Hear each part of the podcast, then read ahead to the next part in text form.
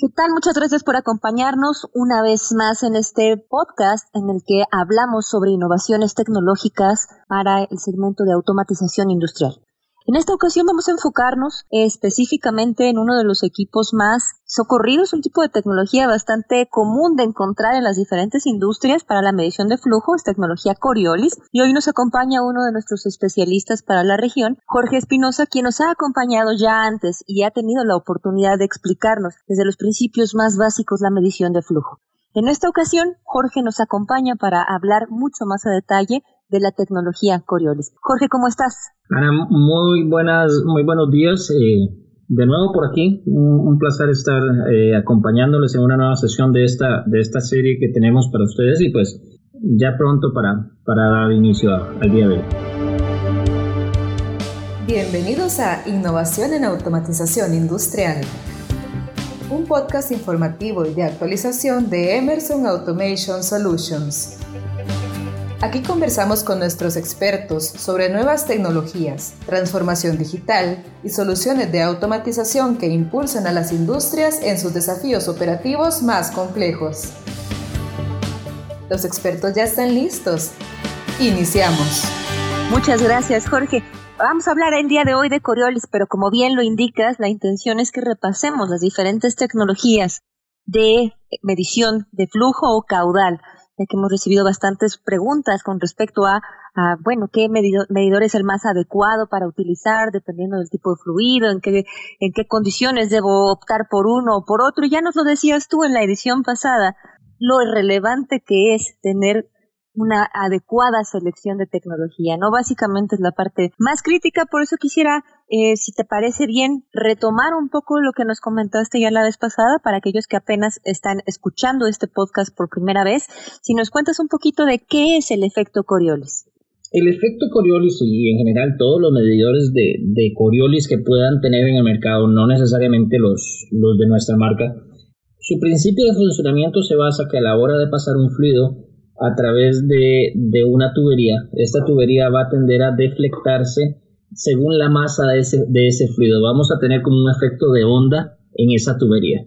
Pues los, los medidores tipo Coriolis lo que hacen es, es medir esa deflexión de los tubos internos que tienen y a partir de eso logramos eh, tener no solamente la medición de caudal másico directo, sino que también logramos tener la medición de, densidad del fluido que está circulando a través de las, de las tuberías. Entonces, es muy apropiado hacerlo de esa manera porque logramos mediciones másicas directas, como mencionaba, versus lo que otras tecnologías pueden hacer que vienen a dar eh, mediciones másicas compensadas, que, tienen que, terminan siendo calculadas y no necesariamente con Coriolis, que son mediciones másicas directas. ese quizás es a grandes rasgos lo que el principio de Coriolis pues eh, representa.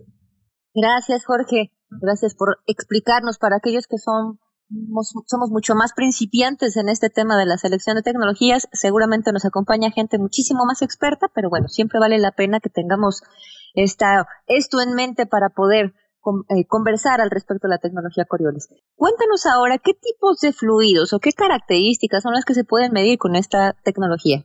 Mira, eh, hoy, hoy en día prácticamente que todos los fluidos pueden ser medidos, a no ser que tienes piedras y quieres medir piedras, que en definitiva no va a ser el caso.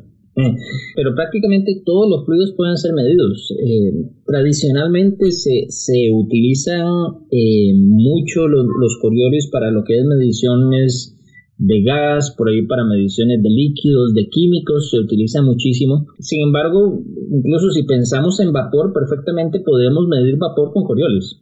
Tradicionalmente no se hace porque, porque no se busca tanta exactitud, dando el ejemplo del vapor, pero creo que la única limitante va a ser en algún momento la, la cantidad de sólidos que podamos tener en, en un fluido, pero Fuera de eso, eh, prácticamente que cualquier fluido puede ser medido con, la tecnología Coriolis.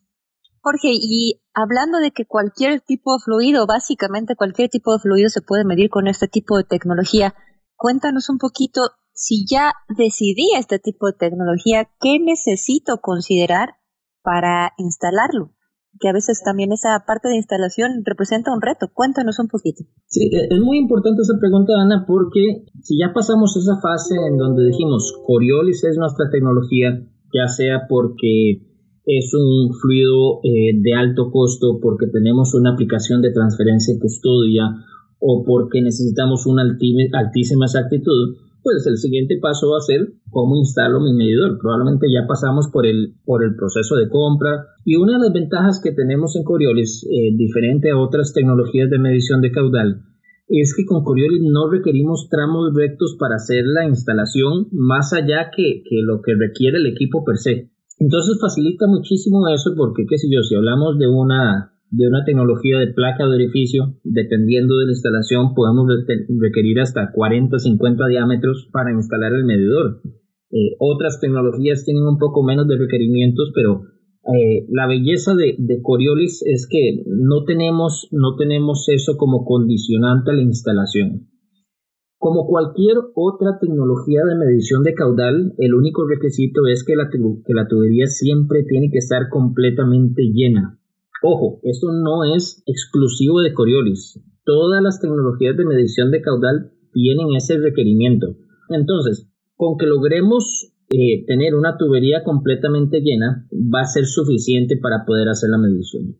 Algunas recomendaciones generales, por ejemplo, cuando, cuando tenemos eh, medición de gas, generalmente se prefiere la instalación que el Coriolis quede hacia arriba por ejemplo, cuando tenemos instalación de líquidos se prefiere que quede hacia abajo para, evitar presencia de burbujas de aire o, o, presencia de condensados dentro de las líneas que no me afecte con la medición. Em, pero realmente eh, son muy pocos los requisitos que vamos a tener por ahí. Como te digo, resumiendo a grandes rasgos, tubería completamente llena es un requisito que hay que tener en cuenta por ahí. No tenemos requerimientos de tramos rectos, Consideraciones, si es líquido, instalar con el vortex hacia abajo y si es gaseoso, instalarlo con el, con el, con el Coriolis hacia arriba. Esos quizás serían los más eh, preponderantes por ahí. Oye, qué buen tip nos das, porque sí, en muchas ocasiones vemos los medidores para un lado o para otro y a veces no sabemos qué es lo que hay en esa, en esa tubería, ¿no? Y ahora ya nos has dicho cómo diferenciar si trae líquido o gas. Lo comenta es que es muy importante que la tubería esté llena. ¿Qué pasa si no está totalmente llena? Mira, lo que, lo que sucede es lo siguiente, cuando no tenemos una tubería completamente llena, especialmente en Coriolis, lo que vamos a generar en la medición es lo que podríamos conocer como una bifase, por decirlo de esa manera. En ese momento, cuando la tubería no está completamente llena, vamos a tener la mitad de la tubería con un fluido y la otra mitad de la tubería con otro fluido. Entonces, cualquier dispositivo para medición de caudal asume que lo que está pasando a través de su interior es, es el mismo fluido. Entonces, no tenemos cómo hacer la diferencia entre líquido y gas. Entonces, si la mitad está eh, líquida y la otra mitad está vacía, que vendría a ser el gas, Coriolis no tiene cómo identificar que eso está sucediendo. Se puede detectar de alguna manera, pero la medición per se va, va a seguir dándose. Entonces, es uno de los puntos más importantes. Tenemos que evitar ese tipo de, de situaciones porque podríamos generar errores en la medición. Entendido, Jorge.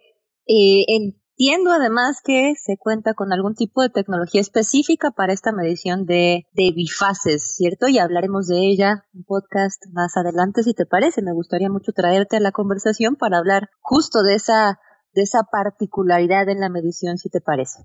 Claro, que sí. Coriolis eh, tiene alguna capacidad para compensar cuando son bajos contenidos pero en definitiva, hay tecnologías mucho más apropiadas que precisamente tienen la capacidad, tienen la capacidad de hacer esta, esta diferenciación. Coriolis no, no es específicamente pensada para, esas, para esos fluidos bifásicos. Eh, y como bien lo dices, pues habrá una sesión específica en donde ahondaremos eh, bastante en estas eh, aplicaciones de fluidos bifásicos. Gracias, Jorge. Eso hablando en cuanto eh, que la tubería no esté completamente llena, que tenga algo de presencia de gas. Pero ¿qué pasa si tengo de pronto algún sólido en suspensión, dependiendo del tipo de industria, de pronto vemos que los fluidos pueden llegar a traer algunas, algunas partículas de sólido. ¿Qué hago en ese caso? ¿Coriolis pudiera ser la solución o cuál sería tu recomendación? Mira, lo primero que habría que ver por ahí es el tamaño de esas partículas.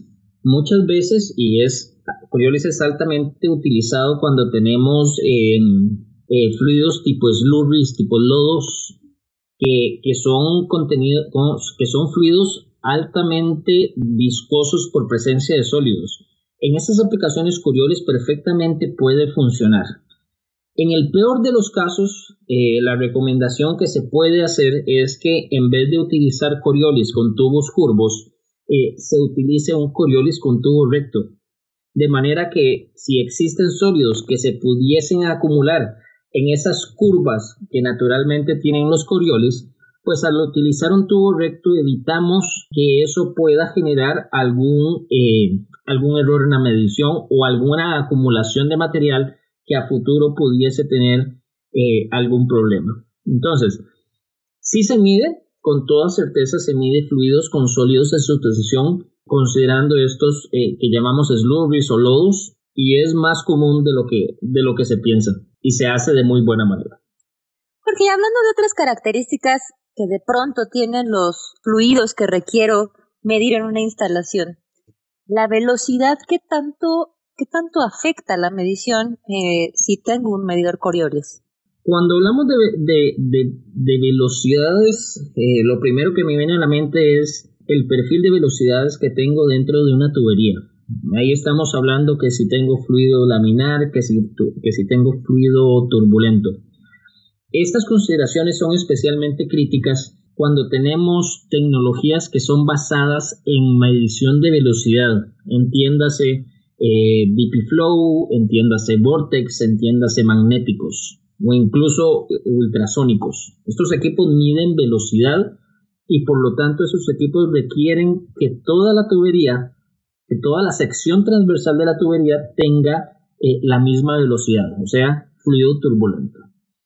Coriolis, al no tener requisitos de tramos rectos como lo hablábamos previamente, esta parte de fluido laminar, fluido turbulento, eh, no tiene efecto porque no, no necesito tener un perfil de velocidad a lo, a, lo, a lo largo de la sección transversal de la tubería para generar la medición. Entonces, el perfil de velocidades que puede tener eh, realmente en estos casos no importa, puesto que la tecnología no mide velocidad, sino que mide eh, masa directamente.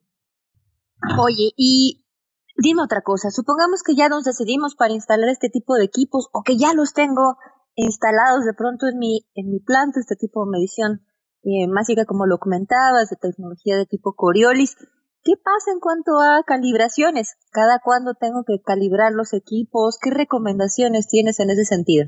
Cuando, cuando se hablan de calibraciones, es algo que tiene que ser definido estrictamente por el usuario final de los equipos.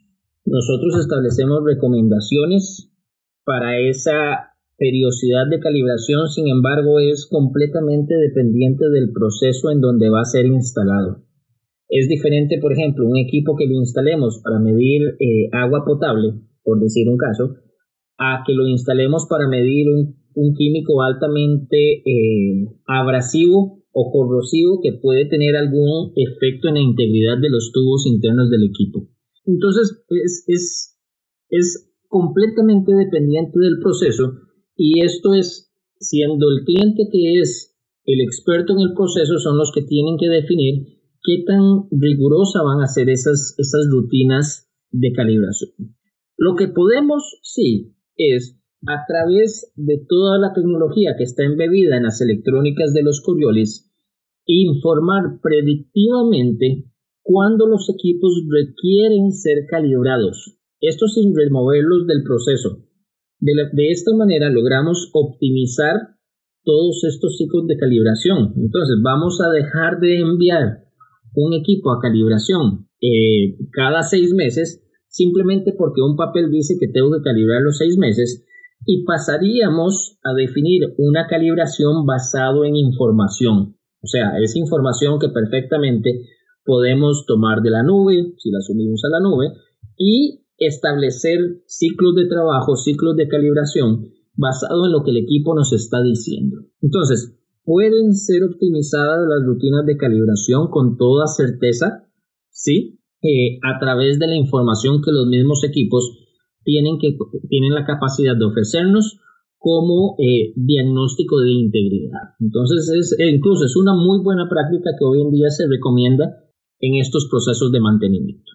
Qué importante es lo que dices, ¿no? El no estar invirtiendo de pronto tiempo, esfuerzo, dinero y demás en una calibración que tal vez no la necesite el equipo en ese momento, ¿no? Y, todas estas innovaciones tecnológicas nos permiten visualizar mucho mejor si se requiere o no hacer algún tipo de, calibración en los equipos. Eso, Jorge, me lleva a pensar, hablando de temas de innovación y de optimizaciones de la tecnología, si este tipo de equipos medición de tipo Coriolis, ¿hay alguna forma de incluirlos también y de alinearlos en la visión que tenga la empresa en cuanto a transformación digital se refiere?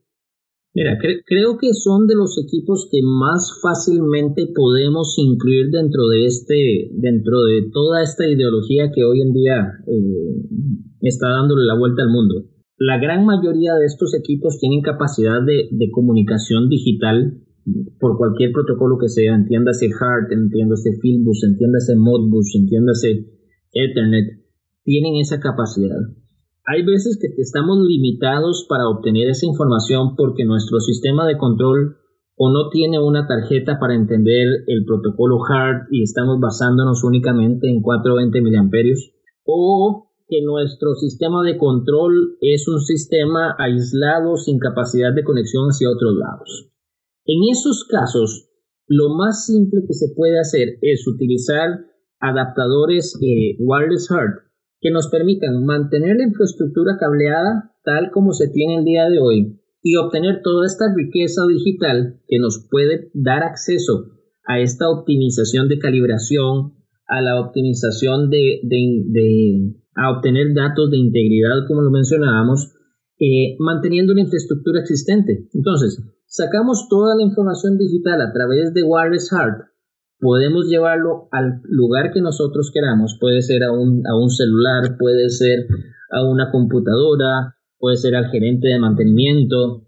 Eh, podemos definir incluso niveles a dónde llega esa información y cómo manejar esa información a través de esta implementación de adaptadores wireless HART dentro de los equipos que, que existen ya en sus, en sus instalaciones. Entonces, eh, realmente es muy simple y precisamente pues tenemos todo un equipo eh, preparado para apoyar en ese tipo de implementaciones y que se pueda eh, optar de esa manera. Me gusta cómo lo planteas, el poder sumar la, lo que tengo ya en el campo, todos los dispositivos que tengo de medición en el campo, sumarlos a esta visión de transformación digital, ¿no? Que de pronto hay pequeñas acciones que se pueden llevar a cabo desde los dispositivos en el campo alineados a esta estrategia de transformación digital, ¿no? A veces pensamos que, que hacer la transformación digital de la compañía requiere casi que volverlo a, a establecer todo desde el principio y, y, de pronto hay ciertas acciones pequeñas que podemos hacer para poder encaminarnos hacia ese lado. Jorge, muchísimas gracias. Me parece que estamos llegando a la recta final de esta, de esta sesión. Te agradezco mucho el tiempo que te has tomado para compartir con nosotros un poco más sobre la tecnología de tipo Coriolis. Por favor, coméntanos cuáles serían las siguientes tecnologías que quisieras que quisieras abordar para que de una vez nuestra audiencia escuche qué es lo que viene más adelante. Pues claro, la, idea es seguir eh, trabajando sobre, sobre tecnologías para medición de caudal. En esta que tuvimos Coriolis, la próxima tendremos Vortex, seguiremos con DP Flow, eh, hablaremos un poquito de magnéticos, por ahí también tendremos ultrasónicos y tecnologías eh, para medición bifásica también están ahí en la lista de las próximas sesiones. Así que eh, los invito a acompañarnos, a seguir con nosotros en estas sesiones para tecnologías de medición de caudal y aquí seguiremos, seguiremos encontrándonos en, en futuras sesiones. De mi parte, agradecerle la atención. Ana, muchísimas gracias por la invitación. Gracias a ti, Jorge. Muchas gracias a la audiencia. Por favor, igualmente, si ustedes desean, abordemos algún tipo de tecnología en particular, como ya Jorge lo decía, el abanico que tenemos de opciones para la medición de flujo es bastante amplio y Emerson se caracteriza por tener un portafolio de tecnologías de medición, de control final, de, eh, sistemas de control, etcétera, bastante robusto, así es que nos dará mucho gusto escuchar sus recomendaciones sobre tecnologías que deseen que abordemos. Nuestra intención es poder acompañarlos en estos breves podcasts eh, para hablar de innovaciones tecnológicas y poder brindarles un panorama más sencillo y acercarlos de pronto a nuestros especialistas. Jorge, muchas gracias por acompañarnos en esta ocasión. Los esperamos más adelante en otra edición de nuestro podcast sobre automatización industrial.